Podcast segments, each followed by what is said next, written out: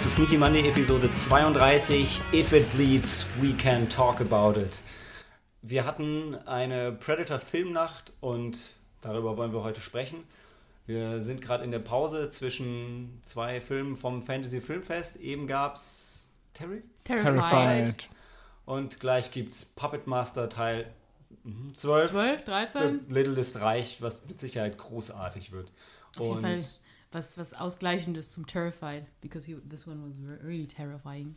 Genau, das heißt, wir, wir, haben eine, wir haben eine harte Deadline. Wir haben zwei Stunden Zeit, um das hier aufzunehmen, aber das kriegen wir, glaube ich, hin. Wir haben Predator geschaut, Predator 2 geschaut und Predators geschaut. Das ist unglaublich kreativ äh, von der Titel her. Aber ihr, und viel wichtiger, ihr habt es schon gehört, ich bin nicht alleine. Die Cori ist dabei. Hallo. Und der Daniel. Hallo.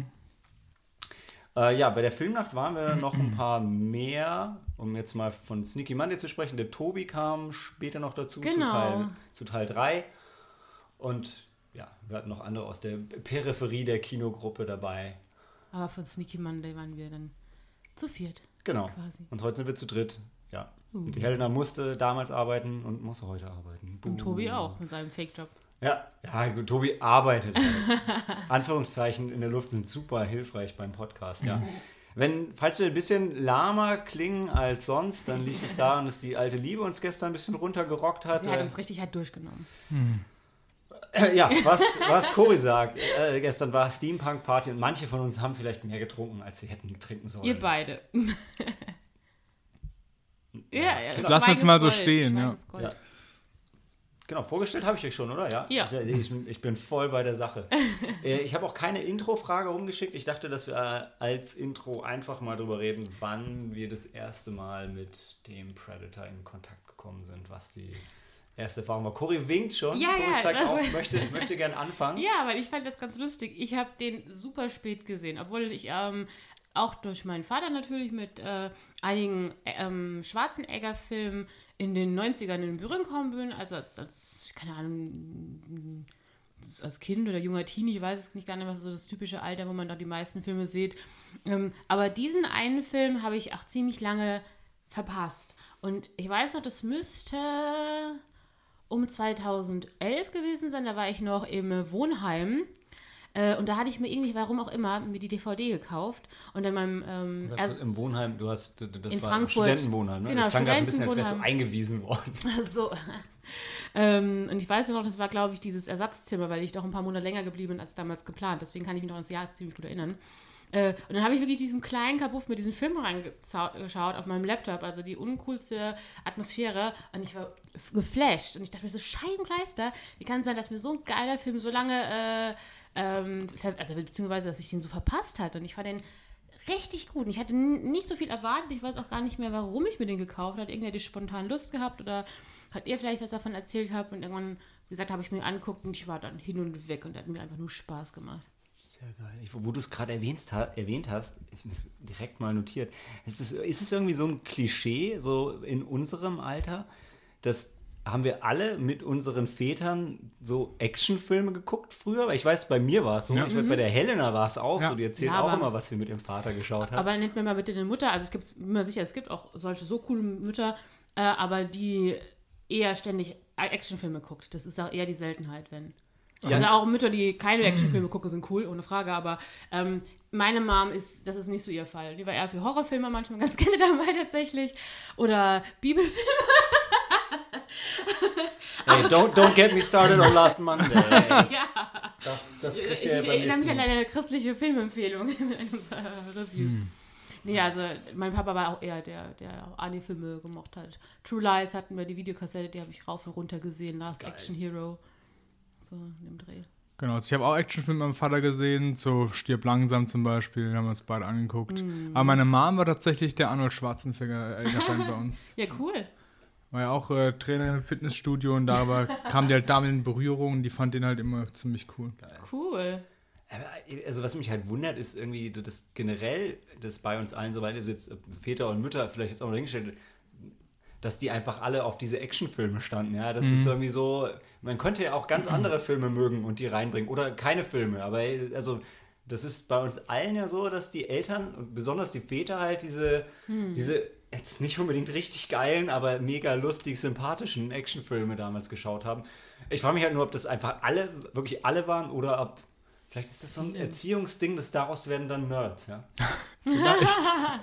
Weil ich weiß, also mein Man müsste ja nachfragen, bei, bei äh, Gleichaltrigen zum Beispiel, die äh, eben keine Nerds sind, wie das bei deren Eltern Ja. Welchen Einfluss hatten äh, Der die Medienkonsum. Ja, genau. Weil ich meine, auch oftmals ist es ja mit der Musik, finde ich, dass äh, die, die Eltern oder vielleicht auch in dem Fall, je nachdem der Vater, einen entsprechenden Einfluss darstellen auf die Musik. Bei meinem Papa war es auch so, der war ein großer Fan von Queen, Michael Jackson, of course, und, und äh, Peter Gabriel. Das sind auch Interpreten, die ich heutzutage immer noch sehr, sehr lieb habe. Ich weiß nicht, wie es bei dir, dein Vater ist ja auch äh, großer Rock-Fan, wobei das war jetzt nicht hauptsächlich deine Richtung, Dani, oder? So ein bisschen hast du mitgenommen, aber du warst jetzt nie Ja. so hin und weg dafür. Ich meine eher noch so, also auch, also ich weiß, mein Vater, ich glaube, bei, bei Helenas Vater war es ein bisschen intensiver, bei meinem auf jeden Fall so, der hat das halt alles geguckt, aber er war jetzt absolut kein Filmfan. Er hat jetzt halt hingesetzt, dann war er sich auch nicht sicher, ob er den Film hier schon fünfmal gesehen hat oder ob er den gerade zum ersten Mal guckt und fand das aber eigentlich einfach immer cool, wenn Leute halt 90 Minuten auf die Fresse kriegen von Chuck Norris oder Schwarzenegger oder Van Damme oder Dolph Lundgren oder Sylvester Stallone, äh, egal wer. Ähm, und ja, wir zelebrieren ja Filme so ein bisschen mehr, aber ja, ich finde es find ich spannend. Machen wir, machen wir glaube ich, mal, müssen wir mal einen Sonderpodcast drüber machen. Vielleicht nachdem wir Daniels Politik-Podcast irgendwann aufgenommen Genau. haben. Schön, dann merke ich direkt, da wirst du wieder wach. Wir können ja mal so überlegen, so ein, so ein 80er-Jahre-Actionfilm. Man könnte, Abend-Podcast. als hätte ich das schon. Tatsächlich, ich habe es immer wieder überlegt und Können ähm, Arnie-Abend machen, Dani. Genau, das ist der Punkt. Ich habe auch immer über einen Arnold-Abend nachgedacht, aber dann war es immer so, dass die meisten Arnold-Filme ich dann eher noch irgendwo anders mit reinnehmen will. Also so wie jetzt Mhm. Predator oder Terminator würde ich dann ungern da zeigen. Ja, dann, klar, natürlich. Aber, Aber du du hast kannst- auch genug Standalone-Sachen. Gerade die, ich wollte gerade sagen, an True Lies oder an Last Action Hero, die sind, passen ja auch gerade in dieser 80er Jahre oder in frühen 90er. Das war ja diese, diese Hochzeit von Arnie, wo halt eben großartig ähm, Action und äh, Comedy äh, verbunden hat. Ja. Und da auch wirklich. Dann ein willst, willst, um das Ganze hier wieder on track zu bringen, willst du erzählen, deine erste Predator-Erfahrung? Meine erste Predator-Erfahrung, ich weiß es echt nicht mehr so genau. Ich kann es wirklich nicht mehr sagen. Bei Malte. Die Okay. DVD von mir. Ja, also das, nee, kann ich nicht mehr Na gut. so gerne. Ich glaube, das war auch relativ spät, dass man müssten wir die mit dir zusammen gewesen Vielleicht, weil, sein. als ich die DVD mitgebracht hatte. das Ja, aber vielleicht habe ich es vorher schon mal gesehen gehabt, aber nicht mehr Mhm. bewusst einfach so. Jetzt bei der Aber es Helen war- Aber es war auf jeden Fall Predator-Film, nicht kein nicht Spiel oder Nee, nee. Alien vs. Predator. Ja, So doch, Quatsch. das kann sogar wirklich sein, weil das, diese Spiele gab es ja früher zu unserer Schulzeit noch. Alien vs. Genau, aber da Predator. konnte ich es halt noch nicht einordnen. Ja, wahrscheinlich kannte ich es daher dann schon mal. Hm. Aber dann die Filme habe ich wirklich erst später gesehen. Dann. Okay. How is it in your case, Malte? Ja, also äh, meine, meine Geschichte zum. Es war der erste Predator-Film mit meinem Vater zusammen. Und ich habe ihn tatsächlich so gesehen, wie man ihn eigentlich sehen müsste. Ich komme natürlich bei Predator gleich auch noch drauf, aber der Film würde halt wesentlich spannender sein, wenn es die Eröffnungsszene nicht geben würde, wo quasi vorweggenommen wird, dass, dass es um Alien geht. Ich bin halt in den Film äh, reingekommen, mein Vater saß halt im Wohnzimmer, hat das Ding geschaut. Ähm, er, es hat ein bisschen Plot wie immer, wenn du sowas guckst, halt nur so lose gefolgt und ich kam halt rein und da waren sie halt schon im Dschungel. Und ich so, cool, was ist denn das? Äh, was ist denn das für eine komische Kamera manchmal? So, ja, irgendwie haben die da wohl eine Wärmebildkamera, die Vietcong oder. Also mein Vater hat halt auch wirklich keine Ahnung, worum es geht. Und deshalb war das halt wirklich so perfekt für mich und ich war mega geflasht, als dann auf einmal zum Schluss dieses Alien da stand, weil ich, also zu dem Zeitpunkt war ich war noch, das musste in der Schulzeit gewesen sein, also ich hatte wirklich keine Ahnung, was Predator ist und habe auch in dem Film null mitbekommen, weil das ganze Foreshadowing, das, äh, da war ich halt nicht im Raum, als das stattgefunden hat. Und ja, das war echt ziemlich cool und seitdem wirklich immer Fan gewesen. Also ich habe dann den, den ersten habe ich wirklich nur so ein, zweimal gesehen. Ich habe eine besondere Beziehung zum zweiten Teil tatsächlich. Kannst du Weil, mir erzählen? ne, ich habe den, äh, ich habe mir den auf VHS damals in, in London gekauft, auf Klassenfahrt. Und es war dann halt einer der wenigen Filme, die ich dann in, bevor ich wusste, dass es OV heißt, also in OV hatte und habe den deshalb rauf und runter geguckt. Und der war auch noch ungeschnitten. Das war halt total cool. Deshalb so einer meiner ersten, ersten Videokassetten, die ich mir selber importiert habe. Hast du den noch in Cool. irgendeinem äh, Tresor stehen. Ich bin mir nicht ganz sicher, ob ich das Video noch habe, ehrlich gesagt. Also ich habe die äh, Videokassetten stark reduziert. Ähm, ich habe noch die Freitag der 13. Teil 1 bis mh, 1 bis 8. Oh, nee, 1 bis 9 auf Videokassette, die ich mir in den USA einen Blockbuster geholt, wo ich völlig ausgeflippt bin, weil also, ich war halt da, bin so durch die Bargain-Bin gegangen und dann gab es irgendwie einen Freitag der 13. Film. Ich so, boah, geil, Freitag der 13. Und er kostet 3 Dollar. ist ja irre. Und gekramt und, boah, da ist noch einer. Und irgendeiner von den Mitarbeitern hat das dann mitge mitgekriegt und meinte dann, ja du, wir haben da hinten auch noch mehr. Also ich, wir können ja auch einfach das ganze Set geben mit allen Filmen. Ich so, what the fuck? und dann ich, bin ich rausgegangen, Geil. grinsen mit Freitag der 13. Teil 1 bis 9 und habe dafür irgendwie 30, 40 Dollar bezahlt. Also damals halt unendlich günstig für alle Teile, ungeschnitten, aus den USA importiert. Ich hatte neu meinen Videorekorder, der NTSC-fähig war. Das war Wahnsinn. Ja. Wann war das ungefähr? Weißt du es noch? Wann warst du USA? Da muss ich, das muss so Ende Realschule gewesen Okay, cool. sein, 10., 9., 10. Klasse, irgendwie so in, in dem Dreh. Also jetzt vor 20, 20 Jahren. und es war, äh, das war total krass. Und ich meine, heute so Binge-Watching ja, ist ja jetzt total üblich. Mhm. Aber damals wirklich auf einmal alle neun Teile einfach so zu haben und gucken zu können, war total krass. War Geburtstag, fünf Jahre auf einen Schlag. Ja, ja, dann habe ich mich halt mit Nerdfreunden, also ich glaube hauptsächlich mit Chrissy halt getroffen und haben wir äh, einen nach dem anderen geguckt, bis auf Teil 3, der ist immer noch eingeschweißt, den hatten wir Wo? schon in Deutsch gesehen, den fanden wir so kacke, dass wir den nie wieder sehen wollten. Aber trotzdem die, die VHS gekauft. Ja, ja, und ich habe tatsächlich jetzt zum ersten Mal auf Blu-ray ähm, die Filme wieder geschaut, nachdem ich wirklich damals die VHS hatte und dann nie wieder gesehen habe. ja klar, Und- das meistens ist. Ja, doch, sehr cool. Ja, jetzt habe ich schon Teil 2 und ich- dann erzähle ich, wann ich, wann ich Teil 3 das erste Mal gesehen habe, erzähle ich dann später. Ähm, Wie viele gab es denn eigentlich jetzt nochmal von Predator? Wir haben jetzt wie gesagt, nur eins, zwei und dann das Remake von, was war das, 2010? das ist kein Remake. Okay, ist kein Remake. Du hast den den Film doch gesehen. Sie ja, referenzieren ja, ja, ja. sogar auf Teil ja, 1. ja. Ich wusste jetzt dann auch. Habe ich vergessen.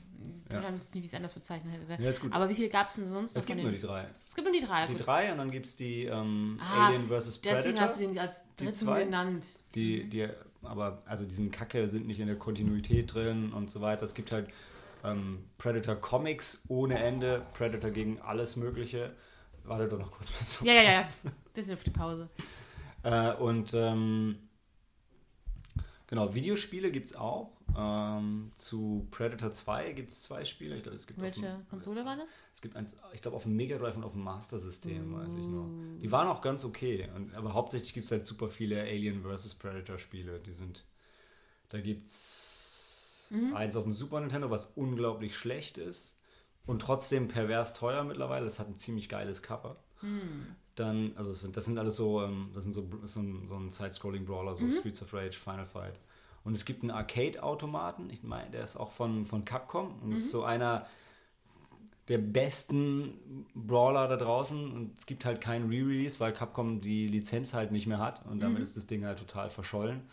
Äh, der ist, glaube ich, der muss aus den späten 90ern sein. Den feiern eigentlich alle im Netz ohne Ende. Ich habe auch ich habe den tatsächlich, ich habe den irgendwann mal angespielt, als ich in den USA war und fand den total geil. Und bei meinem ersten Japan-Trip war ich, dann habe ich den halt in der Arcade gesehen und ich war halt mit meinem Kumpel Hiro da und ich so, alles klar, das spielen wir jetzt durch.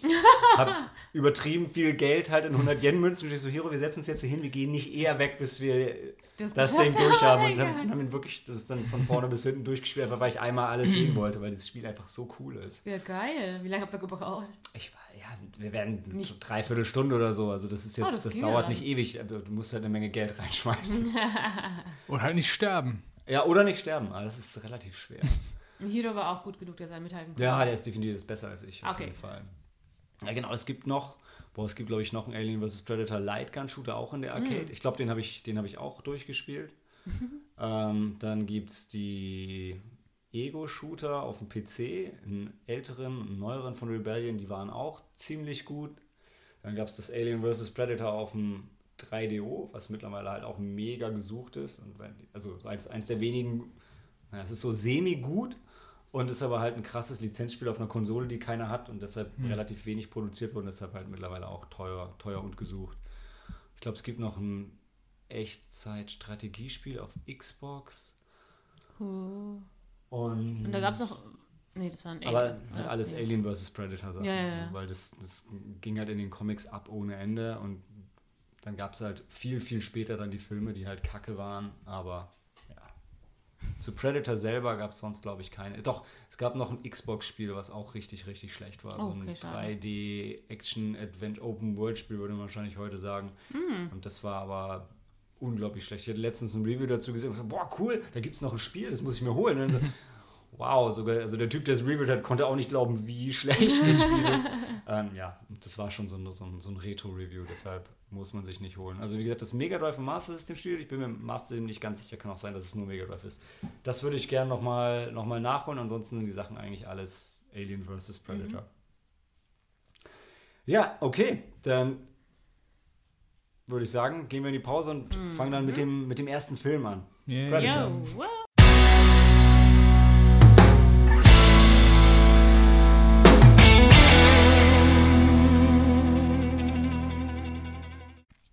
If it bleeds, we can kill it. Das ist die, das ist die beste Tagline. Er hat, glaube ich, auch zehn verschiedene, aber das war die, die für mich zumindest am meisten heraussticht. Zehn Taglines hat der Film. Nein, nein, nicht zehn. Er Also hat aber so- sieben verschiedene, also es ist öfter mal so, dass Filme halt mehrere Taglines haben. Okay. Und dann, äh, Aber das ist auch die einzige, die jetzt so spontan mir einfällt. Aber der Film hatte ganz viele ähm, coole Sprüche. Get to the chopper.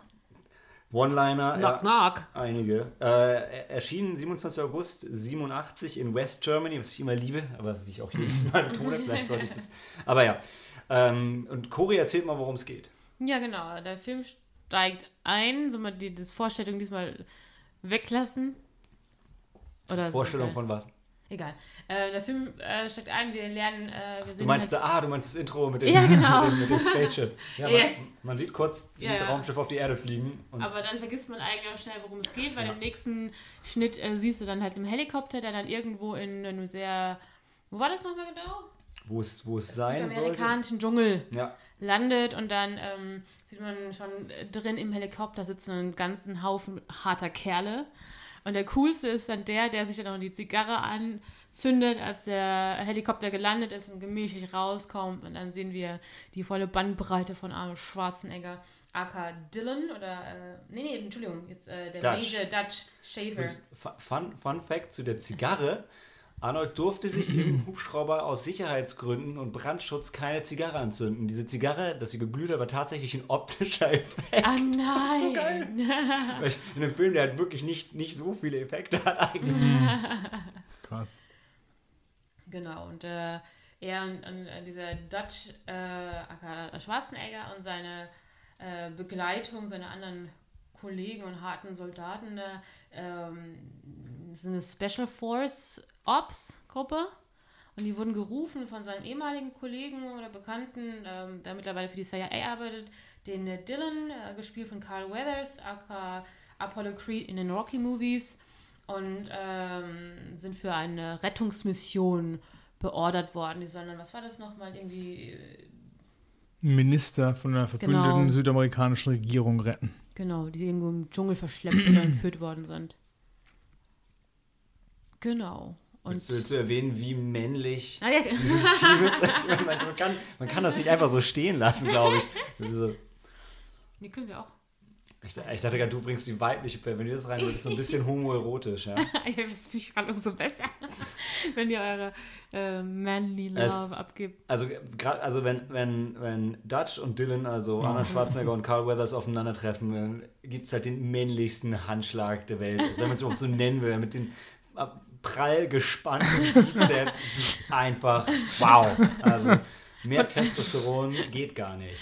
Ich weiß gar nicht, man müsste mal eigentlich mal überlegen, was war da der Film, wo der Arnold Schwarzenegger am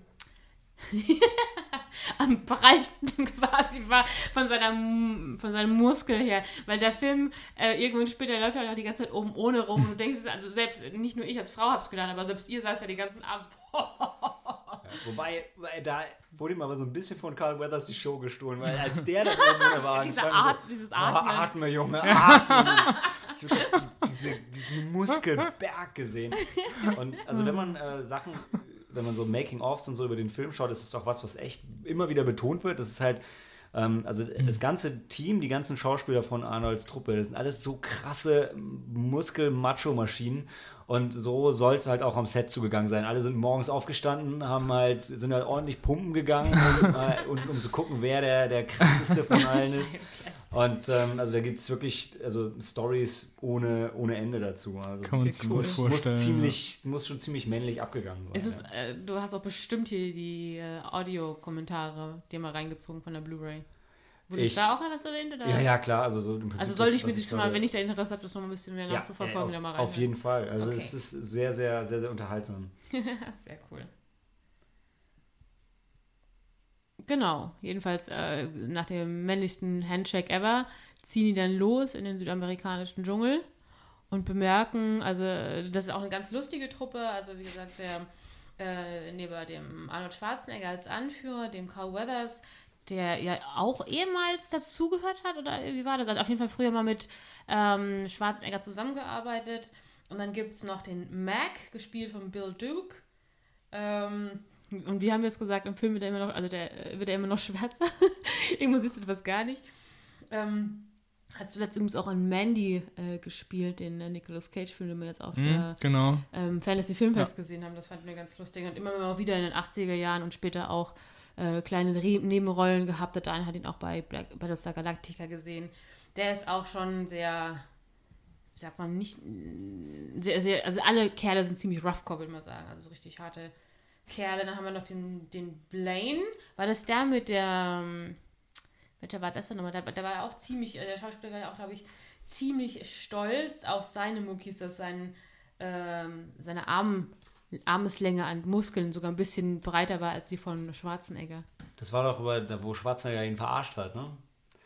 Also die, die, die Story, so wie sie, so wie sie geht, ist, dass es gab Kostümfitting Ah. Und äh, da hat er halt gesehen, boah geil, ich habe meinen Bizeps irgendwie vier Zentimeter mehr als Arnolds und äh, hat ihm das halt ganz stolz erzählt. War das der MG-Typ, oder? Ja, Das ist der MG-Typ, Ja, genau. okay. Genau. Und dann geht die Story halt so, dass Arnold, aber bevor er zu denen gesagt hat, die sollen ihm ein anderes Maß von Arnolds Bizeps sagen, da, damit er tatsächlich, also damit er ihn verarschen kann. Okay. Weil tatsächlich hat Arnold Schwarzenegger natürlich die dicksten Arme gehabt. Ja, Ja, wie könnte es auch anders Wie sein? es anders sein? Genau, also da haben wir schon geschrieben. Also man kann auch teilweise die jeweiligen Herren am besten an ihren Waffen auseinanderhalten. Wobei der, der, eben der Blaine, auch mein Lieblingsspruch von ihnen, hey Junge, du blutest. Ich habe keine Zeit zu bluten.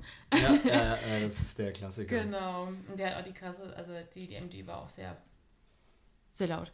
Ja, ja. Und der nächste ist Billy, der äh, Native American. Und da bei, bei ihm ist die Story halt so, dass, ähm, dass er am Set einen Bodyguard dabei haben musste die ganze Zeit.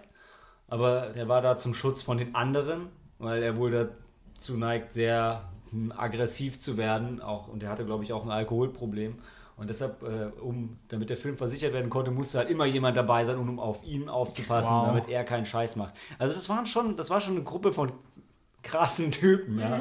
Im Film ist der mega sagen. ruhig, oder? Ja, ja, aber hey, man kann sich das gut vorstellen. Und Mhm. ich meine, auch wenn es ein Klischee ist, so ein Native American und Alkoholproblem, vielleicht reizbar. Ich, die Story klingt leider glaubwürdig, Ja. ähm, aber ja. Auch sehr lustig, weil der war vorher, glaube ich, so ein Softporn-Star und hat sich dann Jahre später dann in der Politik auch versucht. Also von, von der einen, zwei Ja. Extremen dann in die dritte. Ich sag mal, so ein bisschen passiv-aggressiv und so als Politiker würde heute ganz gut reinpassen. Ne? Ja, stimmt. Haben wir mal irgendwie das gesehen, irgendwie der, der Arnold ist ja dann Gouverneur geworden von Kalifornien, der andere von Minnesota Das Oder? war der, der, der Blaine, genau. Ja. der, Jess. Ventura, ja. und andere haben sich beworben, drum wie gerade eben Genau, gesagt genau habt. aber Ja. haben halt nicht gewonnen. Ja. Dann haben wir noch den Poncho. Das, Das war der, der schmale, der als äh, letztes Stück quasi. Der hat so ein schmaleres Gesicht gehabt. ja, ja. Hawkins, und das wird wahrscheinlich der mit den dummen Witzen gewesen sein.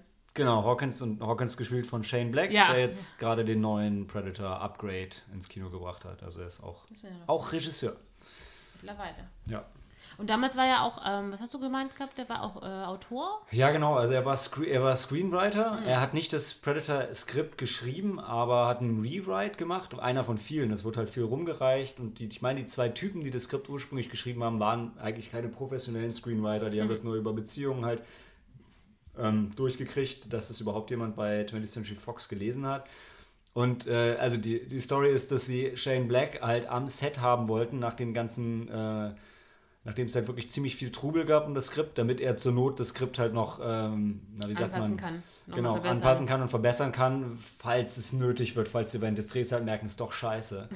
und ähm, ja, deshalb ist er halt auch der Einzige in der Gruppe, der halt irgendwie kein Muskelberg ist, sondern eher so ein normal, mehr oder weniger normal gebauter Typ, ja. Ist aber auch ein bisschen, äh, also mir ist es nicht so direkt aufgefallen, aber eben weil du von ihm ähm, nicht so viele Aufnahmen hast ja. und er auch, ich meine, ähm, das kann man ja kurz vorweg spoilern, der Film ist ja auch schon alt genug, der überlebt nicht so lange, sodass du dann auch irgendwann später nicht mehr oben ohne oder ohne, ohne Jacke siehst. Die anderen ziehen sich ja irgendwann im Laufe des Filmes ein bisschen aus teilweise und dann siehst du halt eben auch die entsprechende äh, Intensität deren Körper. Ja. Und bei dem ist es mir eben aufgefallen, dass man es nicht. Was beim Ausziehen halt krass ist, ist die, also der Film, man sieht ja auch, die, schwitzen halt alle die ganze Zeit übertrieben hart, ja. Ist immer so aus, als hätte man hier gerade einen Eimer Wasser ins Gesicht gekippt. Und das Problem war aber, gedreht haben sie, ich glaube, im Winter in Mexiko und es war schweinekalt. Also so kurz vor, also dass man den Atem nicht gesehen hat, also wird es noch keine Minustemperaturen gewesen sein, die meiste Zeit zumindest. Aber das war, glaube ich, nicht so angenehm. Du hast aber erzählt, die waren alle irgendwie krank dann. Ja, ja, Diarrhea. Das hat ja eher mit, mit äh, mit dem guten Essen zu tun. Genau, und Kevin Peter Hall, der den Predator spielt und wie halt die Geschichte, die eigentlich alle kennen, ja, ursprünglich sollte es Van Damme sein, ursprünglich sah das Kostüm mega behindert aus. ähm, zum Glück ist es dann Kevin Peter Hall gegangen und der hat auch ein Cameo, ist der Helikopterpilot. Ich weiß leider nicht, welcher Helikopterpilot, ich, Das Tier. aber einer von den Helikoptern. Nee, Kevin Peter Hall ist ein ziemlich großer, schlanker äh, Afroamerikaner. genau. Okay. Der muss ja groß und schlank sein, also weil sonst kannst du ja nicht dieses Kostüm um ihn, um ihn Mhm. rum basteln. Und ja, ich glaube, so an, an Fun Facts zum Predator selber. Ähm, ich, weiß- wie, heißt denn das, wie heißt denn der Scheiß auf Deutsch, den der Predator im Gesicht hat? Ich, Im Englischen sind es Mantles, aber ich weiß Mandibeln. Ja, ja Was? stimmt. Ja, Das ist, was Ameisen haben. Genau. Solche, Wie heißt das? solche Zangen, die du im Gesicht halt als Kau- und Ja, hast das Schneidwerkzeuge. Mandibeln. Das weißt du aber nur, weil du dieses Ameisenbuch gelesen hast. Genau. ich finde Habe das ich auch noch nie Ich finde gehört. es sehr passend, sowas zu wissen, weil man ein Ameisenbuch gelesen hat. Weil der, der Punkt ist, also die Idee dazu kommt von James Cameron, weil er ähm, mit den, ich weiß gar nicht, was mit dem Regisseur, glaube ich, zusammen im Flieger saß und gedacht hat, ey, mach doch so und so. Ähm, und Stan Winston hat die Effekte gemacht, beziehungsweise das Team von, von Stan Winston, das war, ähm, war Stan Winston, oder? Oder war es Greg Nicotero? Nicht, dass ich da jetzt, ich meine, es war Stan Winston. Ich das Scheiße erzählt. Und das war halt auch ein ziemlich äh, ziemlich gerusht. Also wirklich, die, die Produktion war halt schon am Laufen. Es gab ja ursprünglich dieses andere Kostüm und dann haben sie halt damit angefangen und es war, deshalb damit war halt auch alles Kacke und es wurde halt sehr spontan gemacht und es war so für Kevin Peter Hall so, dass er fast ohnmächtig geworden ist, weil es war halt super heiß teilweise, auch teilweise super kalt und dann musste er halt im Wasser stehen die ganze Zeit mit diesem scheiß Kostüm. Das waren die denkbar schlechtesten Voraussetzungen, um das zu machen und auch die, die Wärmebildkameraaufnahmen und die, Ah, ja. wo der Predator ähm, quasi unsichtbar ist. Ähm, das war halt auch, das sind keine digitalen Effekte, das sind alles optische Effekte und das war mega, mega aufwendig damals, das so zu machen. Ich glaube, für die Predator-Aufnahmen haben sie dasselbe einmal mit Kostüm und einmal ohne gefilmt und dann legst du das übereinander und dann ist es halt leicht verschoben an der, an der einen Stelle, weil du es einmal leer hast und äh, was auch immer. Also mega aufwendig, was halt heutzutage ein super, super einfacher After Effects-Job ist. Ähm, aber damals war das richtig krass und so wurde halt einfach so nebenher irgendwie eins der ikonischsten Filmmonster aller Zeiten geschaffen. Als Alien haben sie halt echt gut hinbekommen. Das war, war überzeugend. Das kannst du auch heute noch genauso bringen und es wird nichts verlieren. Ja, machen sie auch. Ähm, wobei es die Filme trotzdem einiges verlieren, leider. Ähm, aber das stimmt genau, was du sagst. Das Design ist ja auch, es ist immer mal, es wird immer ein bisschen verändert. Irgendwie, warum auch immer. Wir wissen alle, warum auch immer. Die, die, seine, seine Handklauen werden immer länger. ähm, ja, ja, irgendwer kompensiert da wahrscheinlich. Aber so grundsätzlich funktioniert der einfach so gut. Und ist auch irgendwo schon in sich schlüssig. Der Jäger. Und sie sagen es kein einziges Mal im ganzen Film. Das stimmt. Erst im zweiten. Ne? Ja, genau. Stimmt. Weil Malte hat mir immer beigebracht, du musst immer den Filmtitel ähm, in deinen Film einbauen, dass das irgendjemand ausspricht. Aber bei Predator sagt niemand The Predator. Ja. Und das, obwohl es so ein klischeebeladener 80er Jahre Actionstreifen ist. Ne? Sie, sie sagen es auf Spanisch irgendwann mal. Ja. Irgendwie der Terror oder sowas. Ja. Terrorjäger. Viel, viel Spanisch ähm, ohne Untertitel. Mhm. Ja, stimmt. Was, was aber eigentlich ganz cool ist. Und ja. man, man versteht es schon. Es kommt immer Muertos und so. ist die Sache schon klar. Nee, also ich glaube, vielleicht sollten wir noch so ein paar Set-Pieces aus dem Film erwähnen. Also, wo sie finden dann das Gefangenenlager, wo aber nicht das ist, was sie vermutet haben. Mhm. Und, aber das wird in einer Actionsequenz auseinandergenommen. Wow. Also. Und also es ist halt einfach so eine Szene, wo das ganze Team konstant schießt und auch konstant alles Mögliche trifft. Hauptsächlich Typen, ja. aber auch Fahrzeuge und Häuser. Und selber werden sie natürlich nie, nie. getroffen. Wenn die anderen doch, noch zum doch, Schießen kommen. Der Bane wird da, because, hey dude, you're bleeding. Ja, Fleischwunde. Das ist halt der klassische Actionfilm aus den 80ern, ja. genau. Aber macht Spaß. Und es ist halt auch gerade so spannend, so wie du gerade angeteased hast. Ähm, die entdecken dieses Lager und haben halt eben äh, die, die äh, Entführung erwartet und merken, das ist was ganz anderes. Waren auch irgendwie auch Russen teilweise dabei? Oder was war das? sind oder? immer Russen, ja. Immer oder Russen, damals. 80er Richtig, Russen. weil die haben ja alles finanziert, was gegen die Amerikaner geht und deswegen. Genau. Und dann denkst du halt auch, äh, ja, du, du bist ja erstmal kriegst so eine Falte Fährte quasi ausgelegt, weil du denkst, okay, das ist jetzt eher in die Action-Richtung und du fragst dich, okay, was, was, ähm, äh, versucht, huscht gerade der, der Dylan äh, und denkst, es geht in die, in die Action-Richtung so weiter. Und wirst dann nur ganz kurz mit, der Wärme, mit diesen Wärmebildern äh, ein bisschen ähm, rausgeholt aus der bisherigen Thematik und dann merkst du, irgendwas stimmt da jetzt nicht. Die haben ja auch vorher, äh, bevor sie dieses Lager gefunden haben, auch bestialisch entstellte Leichen in den Bäumen hängend gefunden, wo sie auch gedacht haben, boah, das sind ja äh, richtige Arschlöcher, äh, die die, die äh, sogar bekannten äh, Soldaten von, von Arni da äh, niedergemetzelt haben, auf wirklich einfach unmenschliche Art und ähm, ja, später im Erzeit, es waren nicht die oder war sie doch? Das war der Predator. Okay. Alles, okay. alles gut. alles gut, genau so. Ja, und also nachdem der Action-Teil halt, also gegen die anderen Soldaten vorbei ist, geht's halt, läuft es halt so ab, dass eigentlich alle nacheinander von dem Predator umgebracht werden, bis halt zum Schluss nur noch Arnold Schwarzenegger, bis halt nur noch Dutch übrig ist.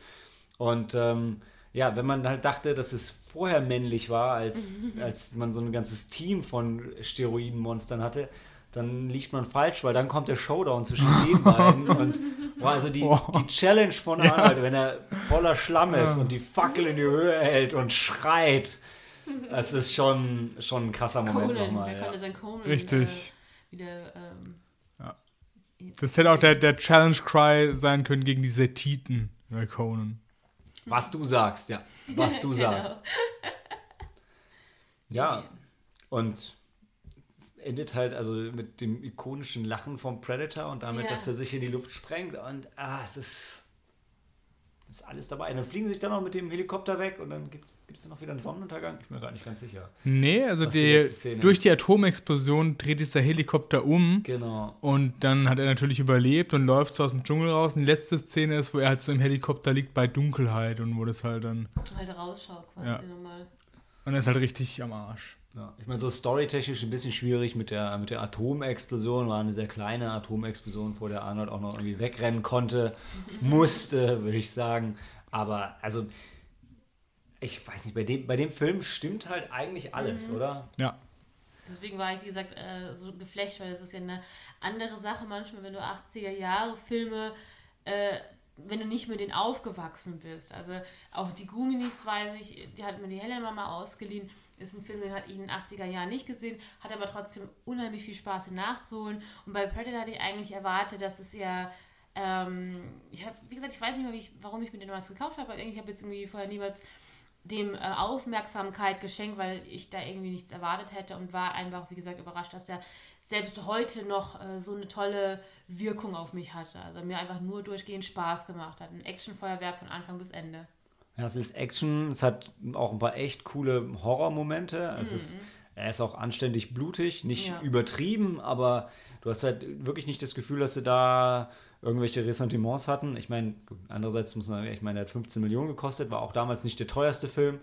Aber es ist einfach krass, dass bei so einer fast B-Produktion einfach was rausgekommen ist, wirklich so für die Ewigkeit, mit einem ikonischen Filmmonster, mit mehreren sehr ikonischen Szenen und eigentlich alles, was, also immer noch die ganzen, die ganzen Versatzstücke aus diesem Film sind immer noch in den neueren Predator-Filmen die coolsten Momente, wenn sie einfach nur darauf referenzieren, was, wa- was auch immer sie aufgreifen, ja. Ob es halt einfach nur die Tarnung vom, vom Predator ist oder eben ähm, die Waffen, also die, gerade die Handklingen, dass er die Leute über Kopf aufhängt, dass er die Schädel sammelt, also all Die Laserkanone Dinge. auf der Schulter. Ja. Ja. Ja. Also es ist schon einfach alles dabei, wie er die Stimmen imitiert. Das fand ich halt auch immer ziemlich creepy. Ja.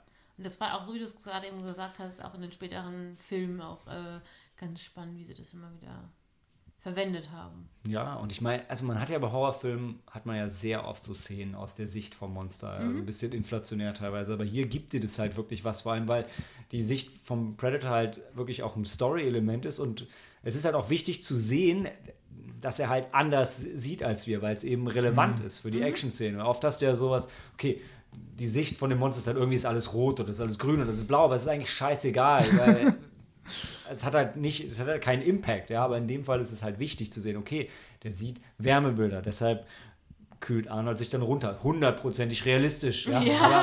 Aber, ähm, aber es ist halt wirklich wichtig Aber für den effektiv, Film. Ja? Arnie komplett in Schlangen zu sehen. Ja, das hat dir gefallen. Ja, Ja, natürlich. war auch eines der Highlights, muss, man, Ja. muss man sagen. Ja. Und wir haben atmen. Mit diesem riesigen Brustkorb. Oh ja.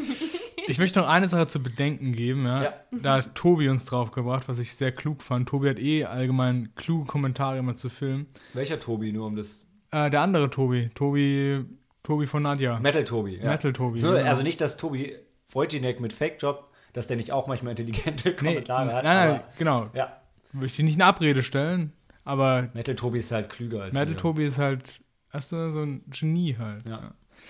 Ähm, was er gesagt hat auch ist, du siehst diese eine Szene, wo du gerade eben von der Sicht sprichst, wo der den Skorpion aufhebt, ja. Und wir sollten uns mal überlegen, ob es nicht so ist, dass der Predator mega das friedliche Wesen ist, der halt so zum kulturellen Austausch auf die Erde kommt, um sich es mal anzugucken. Dann töten die so eine Gottheit, diesen Skorpion, und dann fängt er an, sie umzubringen. Das hat, er hat nur zu dem Zeitpunkt schon ziemlich viele Leute umgebracht. Ja. Das weißt du nicht. Ja doch, die, die Leichen, die auf äh, Ja, diese, rumgehangen die, haben. die Spanierin erzählt ja schon davon, dass er immer in den heißen Sommern kommt. Das, ja, aber das kannst du so nicht unbedingt sagen. Also, das können ja so Gespenstergeschichten auch gewesen sein, weißt du? So diese abergläubischen Ja, Leute abergläubischen Dschungel, Leute, ja. genau. Und äh, ich glaube, ich halte es für sinnvoll und auch dann, wie man in anderen Filmen später auch sehen wird, ist es ja auch so, auch in diesem Los Angeles-Film können die wahrscheinlich Skorpione getötet haben. Ja. Also um ja, aber dann hättest du es nochmal gezeigt, wenn das wirklich eine Theorie Wenn du, wenn du ist. die, wenn du die Predator-Lore aufnimmst, ja, ist es ja tatsächlich so, dass wir sie früher als Gottheiten sogar angebetet haben. Ähm, aber sie immer auf die Erde gekommen sind, um uns als Inkubatoren zu nutzen für die, für die Aliens, ähm, um die dann zu jagen. Aber Okay. Ähm, das, ist, das ist die Story von Alien vs. Predator und die ist, naja, naja, lassen wir das vielleicht mal. Uh, jetzt wollte ich noch. äh, Teil 2. Genau. Ja, würde ich sagen, gehen wir doch in die Pause. Machen wir Yay. weiter mit Teil 2, oder? yay.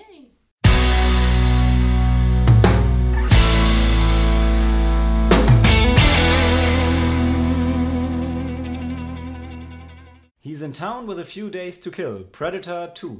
Ähm, ja, wie gesagt, die kreativen Titel gehen weiter.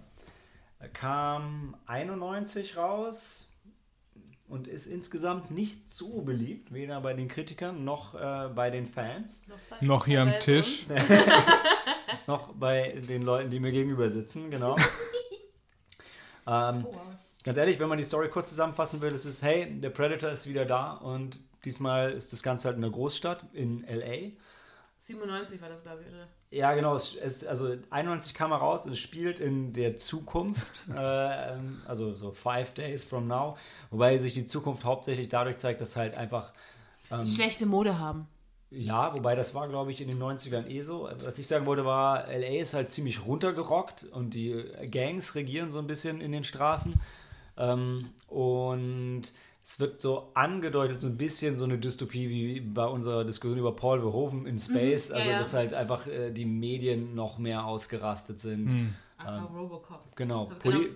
Politik wird nicht so angesprochen, aber man kann mal davon ausgehen, dass die Politiker einfach auch so ein bisschen außer Rand und Band sind. Aber ähm, das wird jetzt nicht wirklich thematisiert. Hauptsächlich einfach das Chaos in den Straßen. Es ist alles auch wieder sehr heiß, sehr viele Schweißflecken.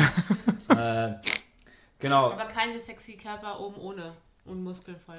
Nee, wir haben, Das fand ich. wir haben Danny Glover, der zu alt ist für den Scheiß, als Hauptdarsteller. Lieutenant Mike Harrigan. Der, obwohl es so mega heiß ist, die ganze Zeit im Jackett rumläuft. Ja, und die, Ho- die, die ja. Hose über den Bauchnabel Genau, zieht. wie und- Obelix.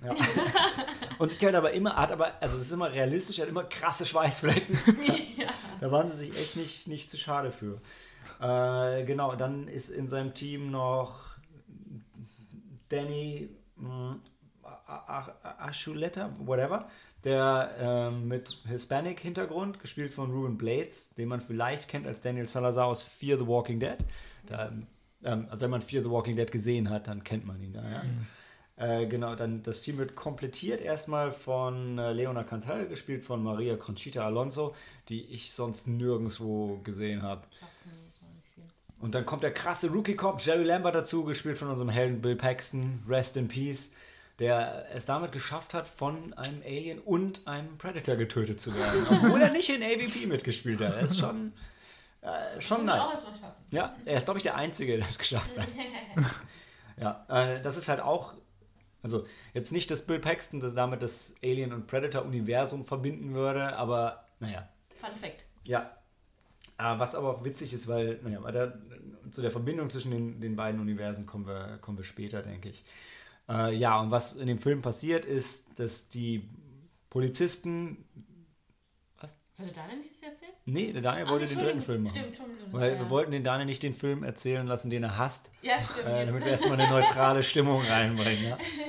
In meinem Kopf war gerade eine eher intensive Verbindung, aber halt eben aus diesen negativen Gründen. Alles gut, alles gut. Ja, und das Polizistenteam versucht halt die Morde aufzuklären, die um den Predator herum stattfinden. Und dann gibt es einen Subplot über eine Einheit von den typischen 80er Jahre, oder in dem Fall sind es ja die frühen 90er Jahre, Agenten, die halt auch Muskelmänner sind, sodass die Anzüge, denen sie rumlaufen, fast platzen, die den Predator ebenfalls jagen. Und da ist so eine lose Verbindung zu Teil 1, weil sie eben von diesem Vorfall im Dschungel wissen und ihn wahrscheinlich. Den zitieren quasi. Hm? Den zitieren sie quasi. Es gibt immer so kurz ein bisschen Footage, äh, wo auch nochmal die äh, Anna, also die, die Span Mexikanerin, also Südamerikanerin, aus dem ersten Teil auf, in Videoaufnahmen vorkommt, wo die halt eben nochmal zusammenfassen, bla bla bla, vor, ich habe keine Ahnung, fünf oder zehn Jahren gab es diesen Vorfall in Südamerika. Genau. Wie geil war das eigentlich im ersten Teil? Das haben wir vorhin gar nicht angesprochen, dass im Abspann dieses typische 80er Jahre Intro-Shots machen. Weißt du? Oh ja, Wo alle das nochmal alle noch mal in die so eine- Kamera lächeln. Das war So richtig eine cool. Sitcom, das Ja. wäre großartig. Nur der eins, nur Arnold Schwarzenegger ist der, der halt so ein bisschen ernster bleibt dabei. Aber wer es die geritten hat, das Ding in den Abspann zu packen, Ja. weiß ich auch nicht. Aber es war cool. Es war einfach. Ja. Ja, klar, also natürlich feiern wir das, aber es ist halt schon, der Film ähm, war ja schon also einer der ersten, wo Arnold eigentlich ein bisschen eine ernstere Rolle gespielt hat. Ich meine, klar, die One-Liner waren dabei, aber der hatte schon einen Plot, also der sich selber ernst nimmt. Ja, jetzt nicht, über Conan kann man natürlich diskutieren, aber ähm, ja, und dann halt dieser Abspann. Also wer auf die Idee gekommen ist, wir hätten auch noch über unsere Lieblingsszenen aus Predator reden können. Machen wir vielleicht am Ende. Ja. Nehmen wir jetzt erstmal den zweiten Teil auseinander. Mal unsere Lieblingsszenen aus jeweils den Filmen auch kurz zusammenfassen. Ja, sehr gerne. Sehr gerne. Äh, aber jetzt zurück zu Predator 2. Klären sie halt, also der Predator hinterlässt halt eine blutige Spur in der Stadt. Das Polizistenteam folgt denen. Es gibt den Subplot von den FBI-Agenten, die ihnen auch folgen. Und dazwischen sterben halt einfach eine ganze Menge Leute. Ich möchte es auch noch auf meine Art zusammenfassen. Ja. Wenn du nichts mehr weißt, was du machen sollst, gehst du in Space oder in the Hood. Ja. Und wir waren noch nicht mal in Space bei einem Alien-Film und gehen direkt in die Hood. Ja. Wow. Krasse Herausforderung. Ja, also auf Rotten Tomatoes, die Kritiker 27%, Audience 43%, also sowohl die Fans als auch die Kritiker mögen den Film nicht. Ich hätte jetzt gern den Tobi hier, weil der für ihn sagt er auch, das ist so der völlig unterschätzte zweite Teil. Wow. Ich fand ihn halt, also ich finde ihn halt wirklich cool, weil ich finde es cool, den Predator halt in der Stadt zu sehen.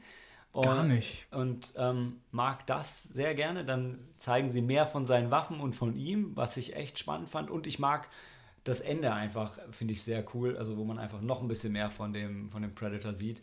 Äh, das hat mich einfach, hat mich total abgeholt. Und, Als äh, ihm dann diese Pistole gibt. die Pistolensache, ein bisschen schade. Also, dann erzählen wir vielleicht kurz das, das Ende, beziehungsweise worauf es hinausläuft.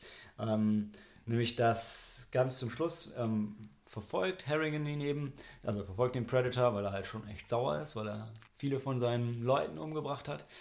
Ähm, und verfolgt ihn eben auf sein Schiff. Und da gibt es erstmal eine mega coole Referenz ähm, auf die Historie des Predators und zum Alien-Universum, weil man sieht kurz einen Kameraschwenk über seine Trophäenwand, wo eben unter anderem ein T-Rex-Schädel dabei hängt und man denkt, uh, der ist wohl schon länger auf der Erde unterwegs. Und ganz klar zu erkennen, ähm, Schädel von dem Xenomorph, also von dem Alien aus Aliens, wo halt damals die Fans natürlich ausgerastet sind und gesagt haben, boah, gleiches Universum, Cinematic Universe war damals ja noch nicht sowas, was man kannte. Und erzähl, Cory. Gab es vorher denn schon die Comics oder sind diese Comics äh, zwischen Alien und Predator erst danach entstanden? Eben Das- weil sie das äh, in dem zweiten Predator-Film äh, ja, eingeführt haben. Also, wäre eigentlich ganz interessant. Ich, Kann man ja in der Pause Ich vermute, dass es danach kam. Ich habe gerade mal geschaut, Aha. weil ich mir nicht mehr ganz sicher war, von wann Aliens ist. Der ist von 86, der ist von 91, nur weil die, weil die Alien vs. Predator Comics hatten halt von Anfang an immer die Colonial Marines schon dabei und die gab es ja erst ab, erst ab dem zweiten Alien.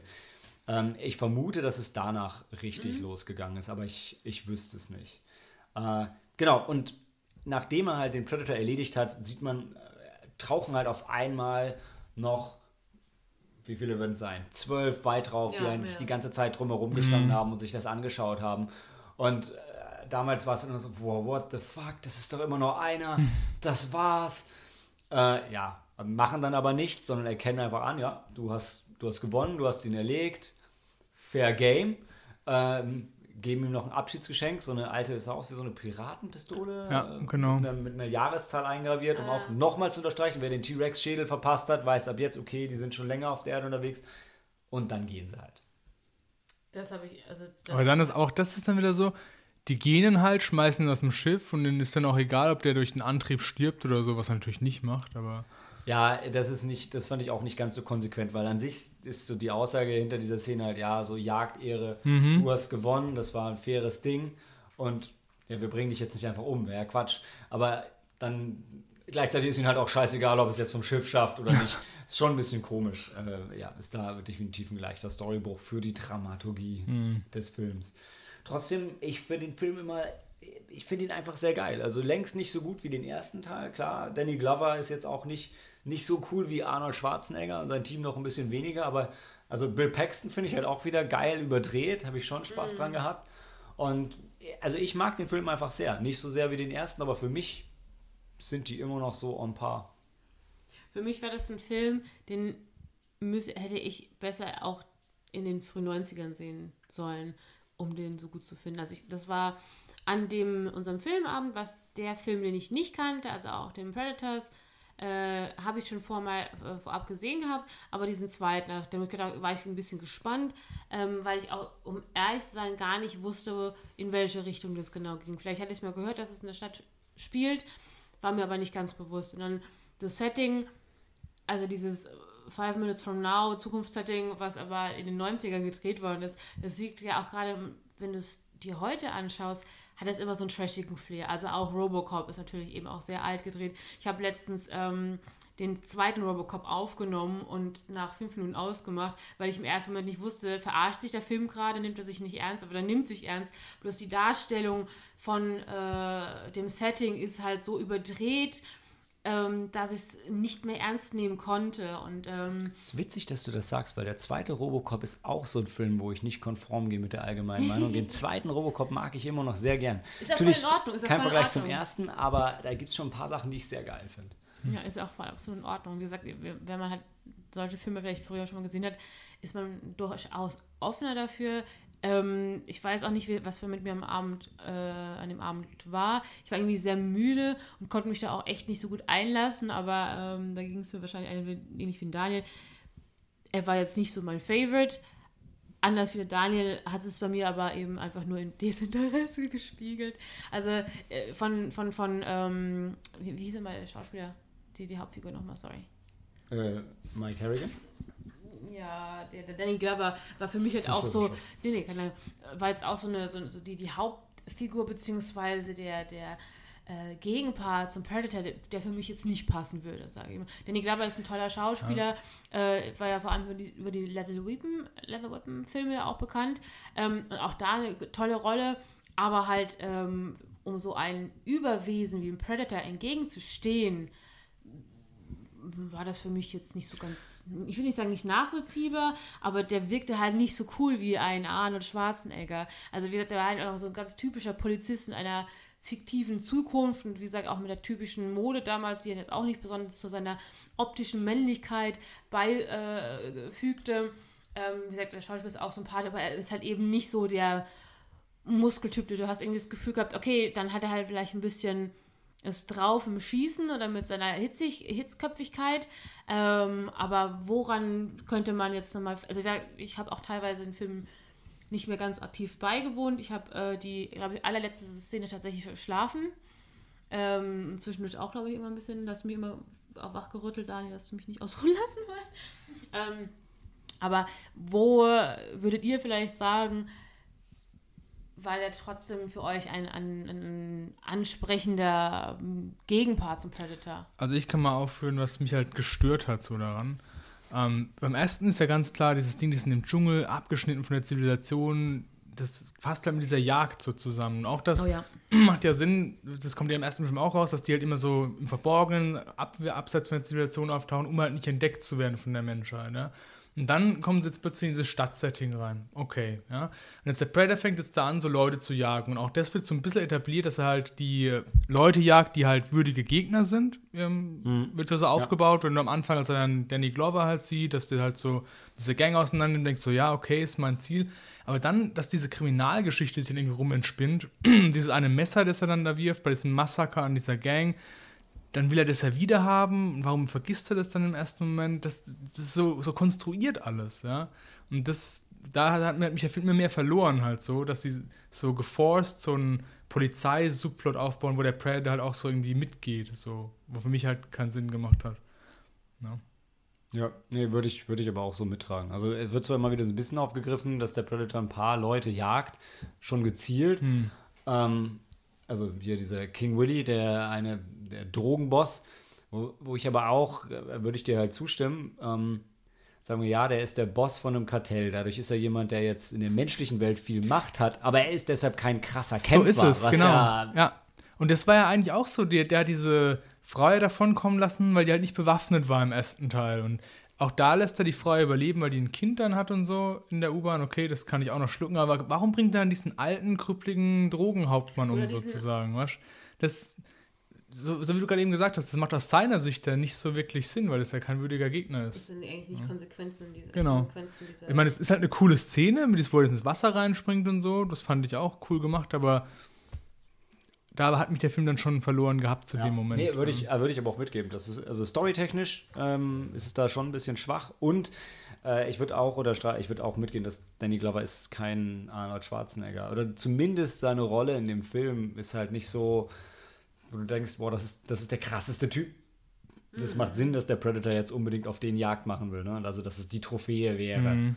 Für so ein, für so ein City- Hunter-Krimi-Film wäre das zum Beispiel eine ziemlich coole Rolle gewesen, ohne Frage, aber halt eben im, mit, dadurch, dass der Predator, also ein Alien, ein Überwesen da mitwirkt, da, das, das sind so, so Zutaten, die passen für mich nicht ganz zusammen.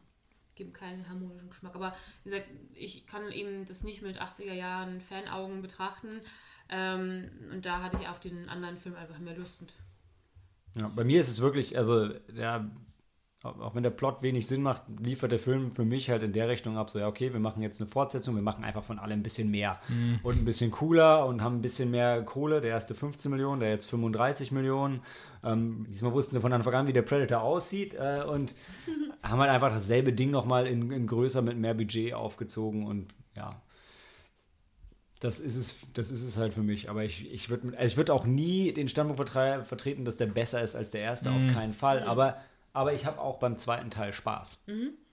Also auch schön. Ja. Ja? War's das, oder? Gut, Braucht dann noch was? reden wir als nächstes über Predators.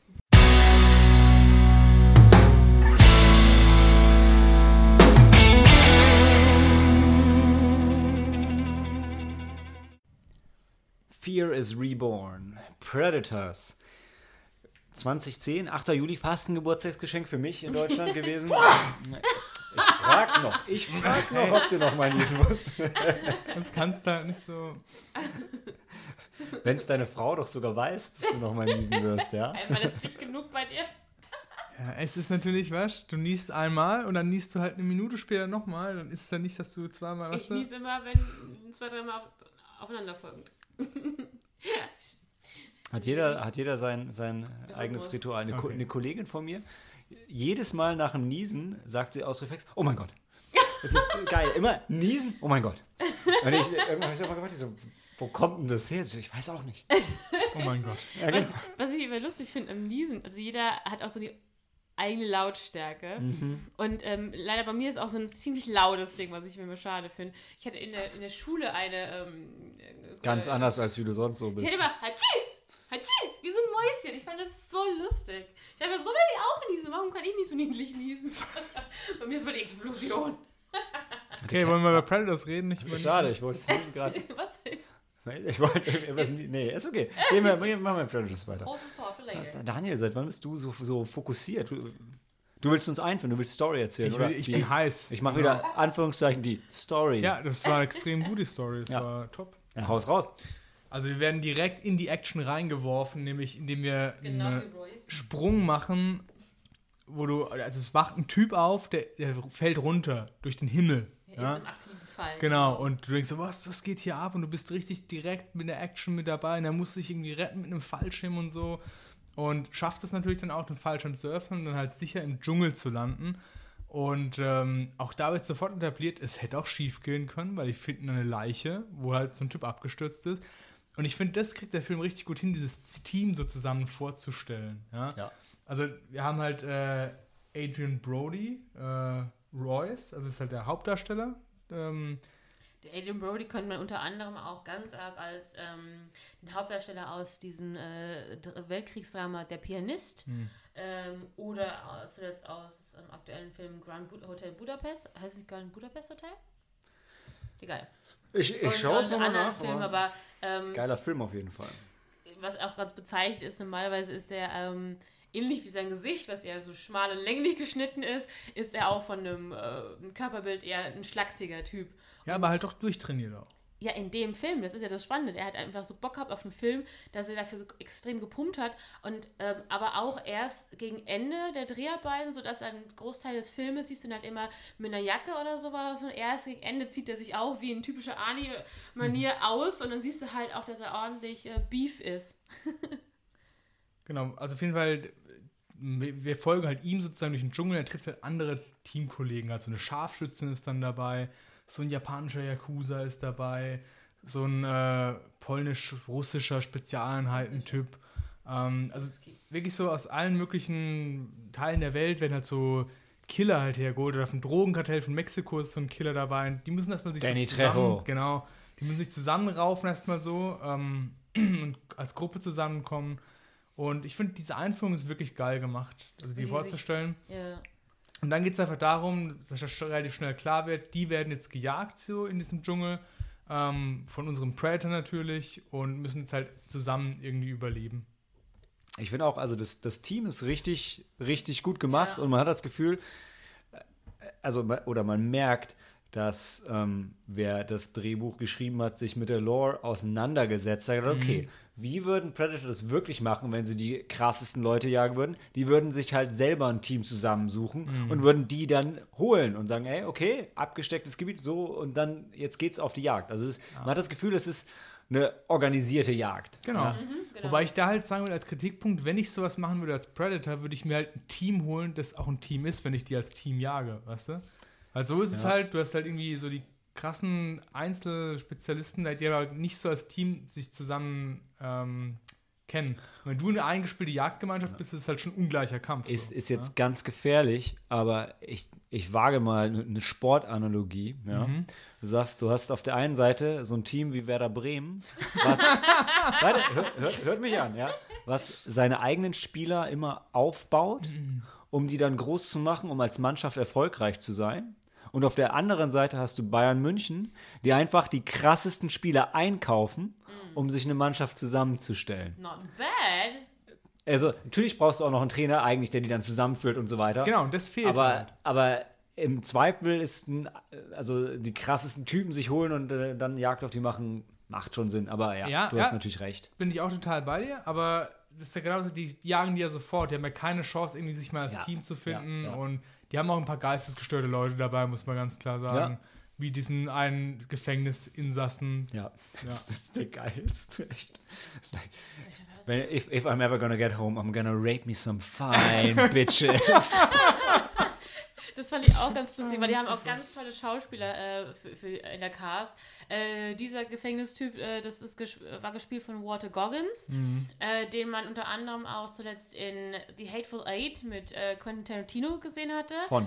Äh, Von Quentin Tarantino. Also der spielt oftmals einen Bösen und auch so einen widerlichen Bösen. Nicht, nicht immer, aber oftmals ist so da die Rolle, die er abonniert Er hat. sieht halt auch aus wie so ein Redneck. Ja, also der, ja, ohne. Scheiß. Ja. Der hat schon so einen irren Blick.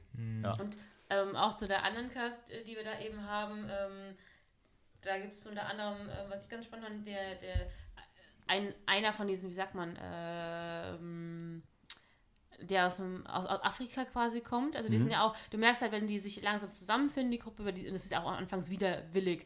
Jeder ist eigentlich ein heftiger Soldat, Kämpfer auf seine eigene Weise und ähm, sind natürlich erstmal misstrauisch, aber merken halt schnell, um zu überleben und erstmal zu checken, was ist denn, äh, wie kommen die überhaupt hier alle hin, weil alle sind ja quasi irgendwie pro Fall, freien Fall äh, in dieser Szenerie gelandet. Also keiner hat eine Ahnung, wer war das, wer war das. Also können sich nur erinnern, wo sie zuletzt in irgendeiner eigenen Kriegssituation waren.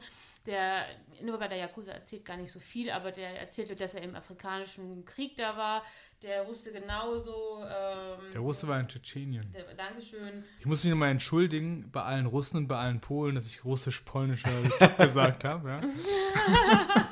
ja, aber das ist, ist von daher, weil Malte und ich uns drüber unterhalten haben, der Typ ist halt wie Sterot Gontarski aus Jack the Lions und der war ja Pole. Ich wollte die Verbindung sowieso gerade nochmal bringen. Also mehr noch als bei Teil 1 hast du das Gefühl, dass 1 zu 1 ein Trupp aus Jack Alliance, Ja. den du dir bei Merck zusammengestellt hast. Richtig. Und die jetzt, äh, die du jetzt auf dem Einsatz schick, Ja. schickst. Du, du hast die Scharfschützin, du hast äh, den, äh, den, den Verbrecher, der irgendwie da arbeitet, weil er halt irgendwie Geld braucht. Genau. Und das ist ja auch das Schöne. Den Arzt hast du auch, den, wir haben einen Arzt dabei. ja, Ja, Also auch das haben die Predators sich durchdacht und so, hey, wenn die verletzt werden, brauchen die vielleicht einen Arzt. ja. Ja, aber das ist halt einfach das, das Schöne, ähm, wo du ein bisschen was, diesen Aspekt vom ersten wiederfindest. Im ersten Film haben wir auch die ganzen äh, Schauspieler, oder also Figuren, so, ein- so ein bisschen Charakter gehabt. Also natürlich hast du nicht viele Möglichkeiten gehabt, aber irgendwie der eine war besonders cool, der andere war halt so ein bisschen grummelig, äh, der eine hat dumme Witze gerissen und hier hast du ganz andere ähm, Darstellung zwar, weil die natürlich einfach auch von verschiedenen Flecken kommen, aber trotzdem kannst du die hast du da wirklich so, einen- so einen Charakter mal schön vorgestellt. Beim zweiten zum Beispiel kann ich mich, abgesehen von Danny Glover, kaum wirklich mehr erinnern, wer da überhaupt. Bill Paxton? Ja, aber ich habe auch nicht viel erinnert. Ich habe aber auch viel Ich bin aber auch bei dir, die, die sind nicht so hängen geblieben. Genau. Und hier werden die Charaktere so auch. eingeführt, dass du sofort als separate Leute wahrnimmst und jeder zu seinen Dingen. Sie sind halt auch alle sehr colorful. Ja, also, genau. ja, Äh, ja. und du, du kriegst harte Stereotypen geliefert, sodass es auch super einfach ist. Also, selbst wenn du dich an keinen einzigen Namen erinnerst, Ja. du weißt hinterher ganz genau, ey, da war dieser Mexikaner, da war Richtig. dieser, dieser Japaner. Und sie spielen halt auch alle sehr klischeemäßig Ja, ihre. Rollen. Aber das Aber ist macht für den Film Spaß. gut, ja. Ich wollte eh zu dem Punkt ähm, diesen Teamgedanke, Daniel, den du angebracht hast, auch wenn das dafür vielleicht nicht der smarteste Ansatz ist, die alle am gleichen Ort runterkommen zu lassen, aber ähm, ob die Predators jetzt wollten, dass die zusammenarbeiten oder eigentlich mehr eh Bock gehabt hätten, die einzeln zu jagen, Mhm. Ja, okay. äh, ist vielleicht auch mal so ein bisschen dahingestellt. Ne? Kann ja durchaus sein, dass die, äh, wer weiß, wie stark die auch unsere sozialen Strukturen verstehen. Gut, wenn die seit Anbeginn der Zeit auf der Erde sind, wahrscheinlich schon ein bisschen. Wenn sie die Leute nach Los Angeles schicken, ja, und Verbrecherbosse jagen lassen, macht es schon Sinn, dass sie soziale Strukturen Ja. verstanden haben. Ja. Weil sie ja trotzdem immer so gefühlt die menschliche Sprache noch nicht so ganz durchschaut haben und es eher so on the fly so ein bisschen aufnehmen. Ja, weißt du, das ist einfach so beneath them. Ja. Ja. ja. Was, was ich noch ganz kurz sagen wollte zu der Cast, weil ich das ziemlich cool fand, ähm, äh, ist eigentlich gar nicht, du hast es ja vorhin erwähnt mit dem Mexikaner, den äh, Daniel Trejo, äh, äh, aka äh, Machetti. Und äh, als die, die Cast AKA Sex Machine. Sex Machine, genau. Und als sie die Cast zusammengestellt haben, ähm, gab es halt einfach, hieß die Rolle in dem Skript Typ, der aussieht wie Danny Trejo. Und das hat er dann irgendwie mitgekriegt. Und dann hat dann alle gerufen so, hey, ich habe gehört, du suchst jemanden, der sieht aus wie Danny Trejo. Rat mal, ich sehe aus wie Danny Trejo. Und das fand ich schon ziemlich geil. Aber Sex Machine meinst du aus From Dust Till Dawn? Mhm. Nee, der war doch der Barkeeper, Danny Trejo. Ja. Stimmt, er war nicht Ja. Sex, Sex Machine, Sex war, Machine war war Tom Savini. Genau. War- Ja. Tom Savini mit dem, mit dem, ach, boah, danke, dass du das nochmal hier Das musste ich aber gleich mal verbessert hast. Sehr Dani. gut, sehr gut. Ja, ja, ja, ja, ja. Weiß gar nicht, ob er da einen Namen hatte in dem Film. Nee, der war einfach der Vampir-Barkeeper. Ja, ja. Ja, in, wie gesagt, der Film produziert von Robert Rodriguez, aber hat dann am Ende doch nicht Regie geführt, was halt auch so ein bisschen, wo ich denke, ja, deshalb ist Danny Trejo dabei, das macht schon alles Sinn. Deshalb wird darauf geachtet, dass so nerdtechnisch irgendwie alles gut abgehakt ist. Also der Film fügt sich, fügt sich super ein in die, in die anderen Filme. Viele haben ihn so als Remake gesehen. Im Film wird halt ganz klar, also relativ klar gemacht, das ist kein Remake. Sie referenzieren auf Teil 1 und sagen, ja, das ist da schon mal passiert. Ähm, und äh, also, ja, von daher, Ja. ich, ich weiß, als ich im Kino den Film damals gesehen habe, habe ich ihn sehr gefeiert. Entschuldigung, und war einfach total happy. Ähm, Gerade weil vorher Alien vs. Predator rauskam, den ich ganz furchtbar schäbig fand und er halt blutleer war und das Franchise einfach nicht verstanden hat. Äh, jetzt so im Nachhinein, wenn ich den jetzt nochmal gucke, also ich mag ja auch Teil 2, gucke ich Teil 1 und 2 ganz gern und den finde ich dann immer ein bisschen sehr träge. Also er hat so ein paar richtig geile Momente, aber zwischendrin, grad, also dieser, gerade den, den Lawrence Fishburne Subplot, den ich damals total geil fand, weil ich mir einfach gefreut habe, Lawrence Fishburne mal wieder zu sehen. Den, den gucke guck ich jetzt und denke immer so, boah, was soll das Das denn? hätten sie eigentlich weglassen können, so fast. Ich fand's eigentlich ganz cool. Also, Also, ich fand, es war einfach ein cooler Actionfilm, Ja. modern gemacht. Die Aufnahmen waren cool, das Team war cool. Also hat mir einfach gefallen, es zu schauen. Ne? Ja. Auch, dass, das, dass die dann auf einem anderen Planeten halt sind und so, fand ich wirklich schön gemacht. Aber die dann so alle davor stehen und diese Planeten oben sehen, denkst du, wow, okay. Das war's. Hier, Ja, hier genau. kommen wir nicht raus. Das ist der Nummer, genau. ja. Und der Film ist auch in ähm, wenigen Situationen, also mir fällt eine Katze ein, ist auch richtig gruselig. Oder sehe ich das eher? Meinst Gruselig du? fand ich es nicht. Aber ich, ich fand die Szene mit der äh, mit Danny Trejo, der auf diesem Ja, Feld die war gut. kniet, die fand ich schon gruselig. Die fand ich echt ganz toll. Also das ist ja eben, Ja. was wir vorhin gesagt haben, was das Schöne ist, dass der dann die Referenzen zum ersten Film wieder schlägt. Und das hat mir immer sehr Spaß gemacht. Also das fand ich ganz, hat mir immer sehr, ich glaube fast, das ist wahrscheinlich eine meiner Lieb naja, wobei nicht ganz Lieblingsszenen, aber ich mochte das total gerne, weil sie diesen Aspekt wieder aufgegriffen haben, dass er halt die, die, die Stimmen kopieren kann und das haben sie halt auch ganz effektvoll äh, dargestellt und äh, ja. ja nee, die Szene war, die war richtig creepy, bin ich Ja, bei dir. Ja.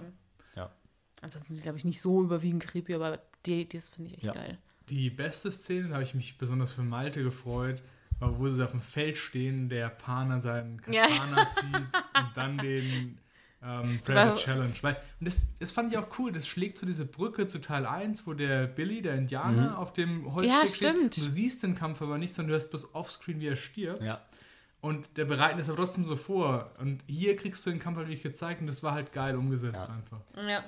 Das war und Hast du ja extrem gefeiert, du Fanboy. Du Ja, total. Fanboy. Also und vor allem, also für mich war es wirklich, äh, ich hatte den ähm, in Australien damals im Kino gesehen, im gleichen Kino, wo ich auch Scott Pilgrim gesehen habe. Und das waren beides halt so Filme, wo ich im Kino gedacht habe, ich, ich kann nicht glauben, dass die diesen Film machen. Die haben den für mich gemacht. Es, es kam halt wirklich die Szene, genau die, die du gerade gesagt hast, Daniel, mit dem, mit dem Japaner, nicht so.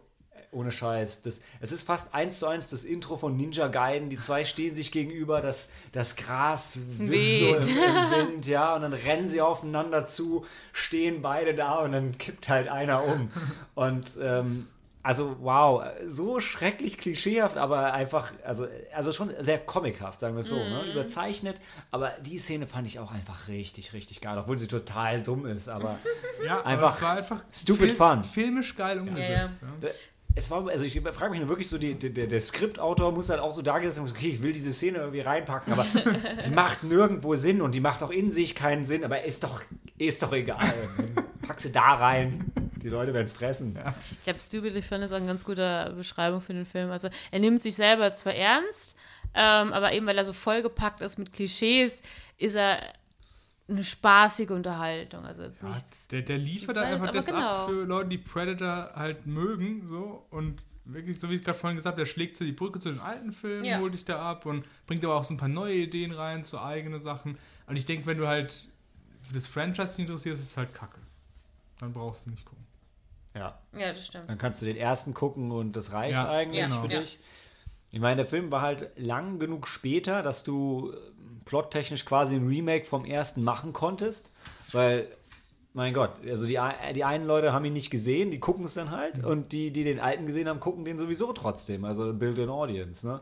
Ähm, ja, deshalb, ich, wie gesagt, er kam auch wieder, aber Audience 51 Prozent, Critics Schon, 65 ja. ein bisschen besser. Schon krass abgestraft. Mhm. Ähm, weiß ich jetzt nicht. Also ich kann man sich schon gut angucken. Also der, der Punkt ist, bei den Predator-Filmen, euer Urteil ist ja noch ein bisschen härter als meins, unangefochten ist der erste der beste. Absolut, und ja. eigentlich kannst du den gucken und das reicht. Ja. Aber wenn du halt Bock auf mehr Predator hast, dann kann man sich den hier schon gut anschauen. Da machst du ja nichts falsch. Mhm.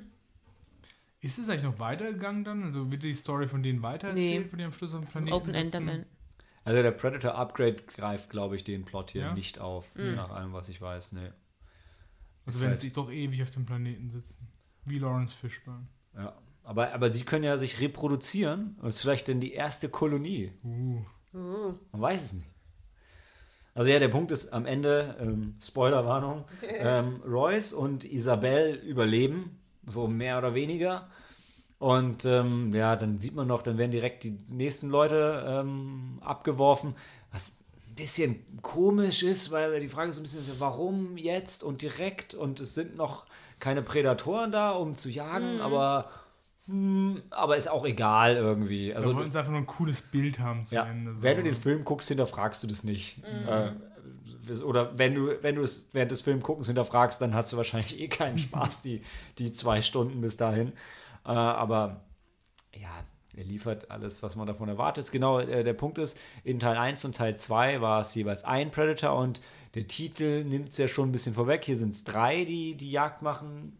Ähm, und ich habe ähm, ja. wie, wie ist denn das? Ähm, ähm, das sind ja auch verschiedene. Also von ihrem ja, das fand ich auch ein bisschen Facial doof. Feature oder ja, war das die. Masken? Sind die ja auch ein bisschen unterschiedlich. Es waren und unterschiedliche Clans, glaube ich. Clans, okay. Genau, das, ja, das, das, wird auch irgendwie so in den Film noch mit reingebracht. Wird nur reingeworfen, du hast aber keine Ahnung, ob das noch irgendwas glaub, ausmacht. Weil einen, das hatten wir uns an dem Abend, weiß ich noch nicht erklären können. Ähm, es gibt ja einen Predator, der äh, gefesselt ist, der ja. quasi in Ketten gelegt ist wahrscheinlich von den anderen Predators. Ja. Und das hatte ich nicht nachvollziehen können, warum. Ja, das fand ich auch. Und ja. ich habe ähm, gehört, gelesen. Ganz kurz, das haben sie, also das hat auch nicht so richtig, das wird auch nicht richtig erklärt, was du mhm. gesagt hast, stimmt aber. Das war im Film halt einfach nur die Plot-Device, weil sie sind auf diesem Planeten, kommen mhm. da sonst nicht weg. Hm, wie können sie wegkommen mit dem Schiff vom Predator? Ha, das können sie ja aber gar nicht fliegen. Die sind ja Menschen, die wissen ja nicht, wie das geht. Also mhm. brauchten sie eine Chance, jemanden zu kriegen, der auch gegen die ist mhm. und das Schiff aber fliegen kann. Und deshalb ja, war da halt, also es war super konstruiert, um ein logisches Problem zu lösen, was in anderen Filmen einfach übergangen wird, wo gesagt wird, ja komm, wir fliegen, das kriegen wir schon hin, ey, scheiß drauf. We Will Smith, genau. Ja, ich meine, wie schwer gesagt, kann ich, das sein? Ich habe die in Aktion gesehen. Ja. Aber sorry, Cory, ich bin dir ins Wort gefallen. Ja, jetzt habe ich vergessen. Okay. Was ähm, haben wir trotzdem noch mehr, sorry. Nee, kein Problem. nee, nee, genau, weil irgendwo hatte ich jetzt gelesen, ah, genau, dass äh, der Original Predator also aus quasi dem ersten Film, auch direkt nochmal aufgetaucht ist. Und das müsste ja eigentlich quasi der Angekettete gewesen sein, aber es hat trotzdem keine Bewandtnis. Also erstens, der. Original Predator aus dem ersten ganz, Film ist ja okay. tot, weil der sich ja gesprengt Ja hat. klar, okay, dann das ist sein halt. Ja, aber es wird genau, also sie sind im Abspann, glaube ich, auch so, ähm, so genannt. Es gibt einen, einer, der heißt Classic Predator, daher kommt wahrscheinlich das Missverständnis. Dann gibt es den, den, ich weiß nicht mehr, wie der andere heißt, der Hunter oder der whatever, um halt zu sagen, okay, das sind drei unterschiedliche und einer ist halt so wie früher und die anderen sind ein bisschen anders. Aber Ja, okay. war jetzt nicht so. Ja, also ihr würdet wahrscheinlich dann beide sagen 1, 3, 2. Ja, Ja. genau. Ich sag 1, 2, 3, aber nee. ja, du, jeden nehmen das seine. Eins, Ja, ich soll jetzt einfach sagen, 1 und 3, 2 brauchst du nicht. Ja, ich glaube, der dritte referenziert auch nur Teil 1, nicht Teil 2. bin ich mir nee, nicht gar ganz nicht, sicher. gar nicht. Teil 2 ist wirklich gestrichen. Also auch in den, von den Filmen selber. Ja. Mhm. So, so wie alle alten Star Wars Expanded Universe. Oh, oh, was ein Tiefschlag. Ja. Gut, zum, zum Abschluss dann, wie, wie angeteasert, nochmal die Lieblingsszenen aus allen Predator-Filmen zusammen. Also ich glaube, wenn sich jeder vielleicht auf eine Top 3 Das kriegen wir hin. einigen kann. Was habt ihr? Daniel fängst du an, ich muss noch mal überlegen. Das ist ja kurz zu Schmeißen uns die wahrscheinlich nur eh nur um Ja, also-. Ja, ja. Das haben wir vorhin auch schon erwähnt gehabt, ähm, wo die am Anfang beim Teil 1 sich halt diesen Handshake geben. Das, ist halt, das hat sich so eingebrannt Typisch, ja. und das wird mir auch immer in dem Film hängen bleiben. Ähm, was sonst noch? Beim ersten noch. Da können wir mal die besten aus dem ersten. Also was im ersten, was ich auch richtig, richtig cool finde, was es auch immer als Still Photography gibt, nachdem der Predator die Maske abgenommen hat, ist es, glaube ich, gibt es halt eine Szene, wo er Arnold gegenübersteht, so relativ breitbeinig, so ein bisschen in die Knie geht und die Arme so ausbreitet und du erstmal siehst, was für ein Riesenvieh das ist und dann schreit er noch. Und ich liebe die cool. Szene einfach, weil in dem Moment wirkt er, siehst du halt wirklich so, wow, shit. Und da sieht, halt, da sieht das Kostüm halt auch einfach so hundertprozentig aus und das Ja. ist so eine geile Herausforderungsszene. Ich meine, das und wie Arnold Schwarzenegger kurz davor dasteht, der die Fackel. Die schreit, das ist wow. Ich muss sagen, glaube ich, ich würde jetzt auch äh, spontan jetzt gar nicht so. Es sind auch einfach viele verschiedene Szenen bei Predator, die Spaß machen, sei es eben vom Handshake. Ich muss auch persönlich sagen, wenn ich jetzt nachdenke, was mir am meisten viel Spaß gemacht hat, ist auch einfach diese Szene, wo dieses ähm, Lager stürmen, weil das ist einfach so ein richtiger Actionfilm. Jeder von seinen Typen, absolut. Jeder hat so seinen Moment, kann da. wieder. Ja, aber das macht so Spaß. Ich hätte im Nachhinein alle auch so zehn Leute töten. ja, ja, genau. So hochzählt, ja, ja. Genau. Ich hätte total gerne auch so einen 80er-Jahre-Film äh, als, als, als äh, ähm, Vorgeschichte, wie die halt vorher ihre, ihre, ihre Aufträge erledigt Die haben. anderen Einfach, weil- Abenteuer, ja, ja. genau. Die, Muss auch überleben. Genau, weil ich das einfach so cool fand. Also das ist gerade typisch 80er Jahre. Um da anzuknüpfen, das, was ich auch sehr geil fand, ist, wie sie in diesen Helikoptern in den Einsatz reinfliegen und so miteinander rumbantern. Halt so. ja, super. Weil das ist wirklich auch so eine coole Sache, so Eine ein coole Team Truppe halt auch. einzuführen. Ja, ja. Und, und jeder hat so seine fünf Sekunden, macht halt seinen flapsigen Spruch und Ja, ja. einer hat halt seinen Kautabak, der andere macht seine sexistischen Witze. Alle Ähm, machen Sex. Ja, aber das war halt einfach schön gemacht. Und dann auch der Cut, und wenn die Musik ausbaut, dann sind sie im Dschungel und dann boom. Mhm. Ja, dann bist du Das erstmal Ruhe, ja. Die waren halt echt eine sympathische Truppe, muss man sagen. Finde ich.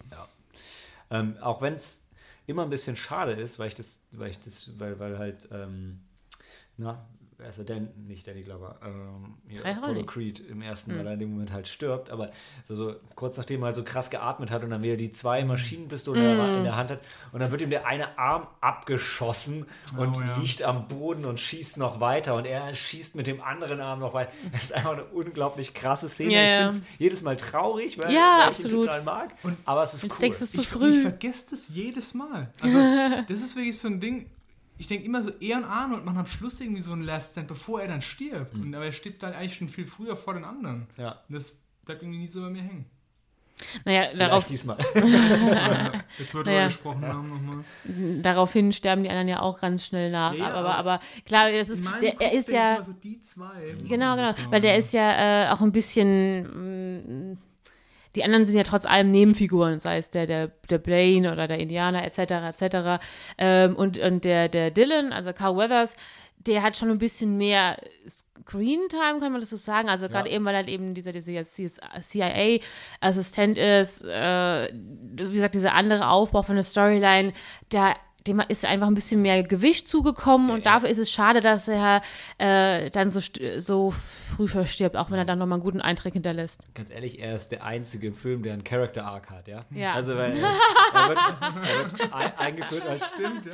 Er wird eingeführt als der Gute, dann ist er eigentlich der Böse, der sie unterwandert und dann wird er aber doch wieder der Gute und kämpft mit denen zusammen und Ja. also ähm, redeemt sich halt, ne? Während alle anderen einfach relativ stumpf durch den Film durchgehen ohne Entwicklung. Ja. Und da möchten wir auch was anmerken, die Frau hat mich so genervt im ersten Film.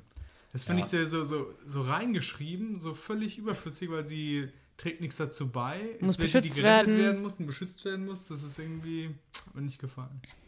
Ja, Also auch, kann man vielleicht auch wieder sagen, Story Arc, also dass man vielleicht darauf hinweist, er greift eben niemanden an, den er nicht als würdigen Gegner sieht, deswegen überlebt die auch und er geht jetzt in dem Moment, wo er ähm, Arnold ja nicht findet, hätte es ja genauso gut sein können, dass er sagt, okay, da ist eine andere Beute, wenn ich den einen vielleicht dann doch irgendwie, Nee, Ja. Mir geht es eher um, um diesen Ja, ja, klar. Sie ist in diesem Camp bei diesen kommunistischen Rebellen, ja. Und die bringen jeden in diesem Camp um. Und Außer- schießen äh, auf alles, Ja. was sich bewegt. Und sie wird umgehauen von Arnold. die einzige Frau. Ja. Ja, ja sie, also sie ist schon Mhm. ganz klar Plot-Device.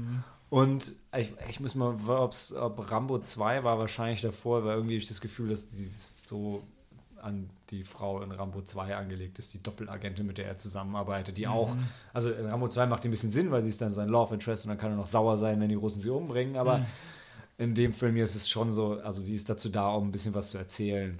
Und das war's. Ja.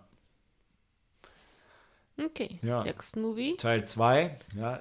Ich äh, kann nichts sagen, ich habe geschlafen. Also die Szenen in Teil- die Szenen in Teil 2, die ich sehr gefeiert habe, sind einmal die, ich finde die U-Bahn-Szene großartig, auch wenn sie ein bisschen fragwürdig ist, wie der Predator sich da verhält, aber ich finde sie ist halt von der Cinematography ein bisschen geil, weil du hast das blitzende Licht und du hast halt jede Menge Typen, die mega blutig sterben in einem geschlossenen Raum.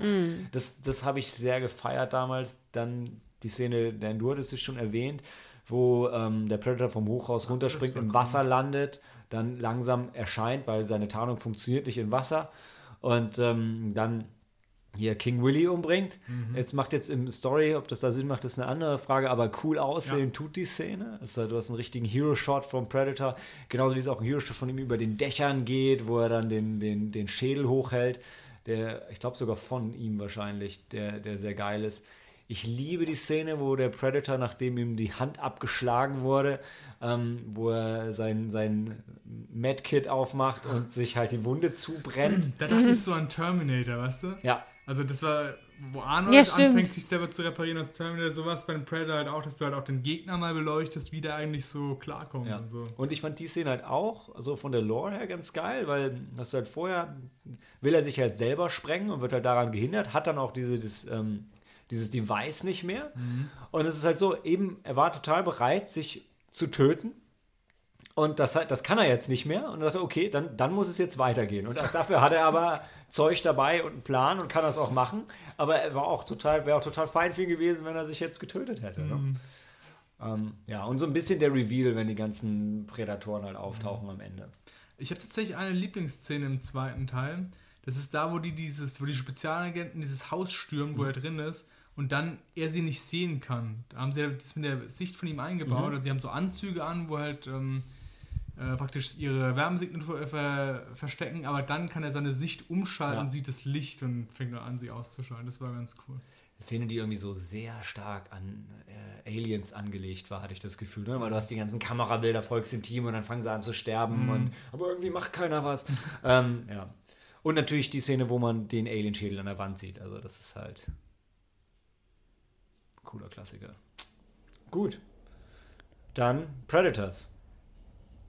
Cory hat schon eine genannt. Ich, Danny Trejo. Ich muss auch zugeben, ich überlege gerade schon die ganze Zeit, was ist noch an äh, andere Szenen, die mir, die ich zu meinen Favorites zählen würde. Und das fällt mir gerade ein bisschen schwer, generell so die, die schönen, coolen, zusammenfassenden Action-Szenen. Aber die ist die Szene, die mir wirklich am meisten in, in Erinnerung äh, bleibt, weil ich die einfach so schön creepy fand. Ja, für mich die, dann die Szene mit Mit dem Yakuza, Japaner. mit dem Katana und die Szene mit ihm ganz am Anfang, wo er halt merkt, boah, scheiße, hier ist Dschungel, hier ist dreckig und dann zieht er seine Schuhe auf. Warum fandst du das so cool? Ich finde es einfach, es ist einfach so geil, weil es ist auch so völlig absurd. Er sagt, Mhm. okay, nee, meine schönen Lederschuhe mache ich nicht schmutzig. Dann zieht er die aus und dann, dann spürt er mit seinen Füßen so den Boden und denkst so richtig, okay, der nimmt jetzt Kontakt auf, ja, zu seinem, seinem inneren Tier und lässt sich jetzt auf diese neue Situation ein. Ja, Japaner-Schuhe ist ja auch so ein Ding, ne? stimmt, stimmt. Also das ist, äh, Er ist ja praktisch ins Wohnzimmer von den Predators gegangen. Das Ja. sieht Nee, man ins Bad. Schuhe halt aus. oder Maschimas und Schuhe aus, ja. Ja, ja, die fand ich auch noch großartig. Ich fand's cool, diese Unterhaltung mit dem Schwerverbrecher und dem Arzt. Oh ja. Aber auch vor allem rückblickend, weil dieser Schwerverbrecher sagt jetzt so, so wie du vorhin gesagt hast, I wanna rape me some chicks at 5 o'clock. Und der Arzt äh, ist, äh, entpuppt sich ja später als auch so ein mordender Psychopath. Und dann macht es da in dem Moment halt voll Sinn, dass die sich so gut verstanden Ja, haben. stimmt. Ja, ja, 5 o'clock, Bitch Raping Time. Ah, ja, ja, ja, absolut, absolut. Ähm, und dann noch, also am Ende die Szene, wo, wo Royce Adrian Brody halt zu Arnold Schwarzenegger wird, ja. Also die ganze Zeit war er halt schon so ein bisschen so und dann halt wirklich der Moment, wo er sich auch mit Lehm vollschmiert. Ja. Hat er auch Fackeln in der Hand? In meiner Erinnerung hat er Fackeln in der Hand, aber auf jeden Fall zündet er Sachen an. Ja, richtig. In dem Schiff, oder? Der, der, der, Nee, draußen. Also genau, das, die, die, die, der lockt die doch in das Schiff erstmal her, oder? die, sind am, die sind nachher wieder draußen, weil die sind ja da, wo der andere Predator angekettet ist. Stimmt, ja. und machen den los und dann all hell Aber haben die ja nicht irgendwie Munition von dem Schiff dann von Lawrence Fishburne? Die haben Waffen, glaube ich, aber Okay, ich weiß auch nicht mehr. Du musst doch auch ziemlich rausflüchten, also da bin ich mir auch nicht so sicher. Egal. ja, aber die hatten ein paar Waffen mitgenommen. Ja, klar. Irgendein, irgendein Quatsch. Aber keine, keine ähm, Schwarzpulverpfeile wie Arnold. Nee. Was auch schon, ist schon so ein Rambo-Ding. ne? Ja, ja. Aber ja. Gott, bei Predator 1 stimmt. Er macht sich diese total dummen Pfeile und so einen Bogen, wo du denkst, das funktioniert überhaupt nicht. Und der Pfeil fällt einfach nur runter und dann schießt er erstmal einen Pfeil durch den Baum. ich meine, der hat keine Metallspitze. Wenn Arnold Schwarzenegger den anschnitzt. Ja. Das ist so geil. Das ist wie bei DSA. Arnold hat halt Körperkraft 500. Ja. Und wenn er halt einen Bogen spannt, dann durchschlägt er halt Bäume. Ja, logisch. Ist auch nicht so, dass der Pfeil ist. Ja, nee, brauchen wir, glaube ich, nicht ins Detail gehen. Aber ja. Sonst hat der dritte jetzt nicht so die bemerkenswerten Nee, Szenen. deswegen fiel es mir Die auch Szene, schön. wo sie auf die Planeten hochgucken, war halt geil. Wo du Ja. halt auch Beim als ersten Zuschauer, Mal. genau, wo du als Zuschauer Alter. Oh Gott, oh Gott. Shit. Oh, leck mich am Möchtest, du- möchtest du noch was beisteuern, Sabine? Ey, mach das nie wieder, Sabine, bitte nicht.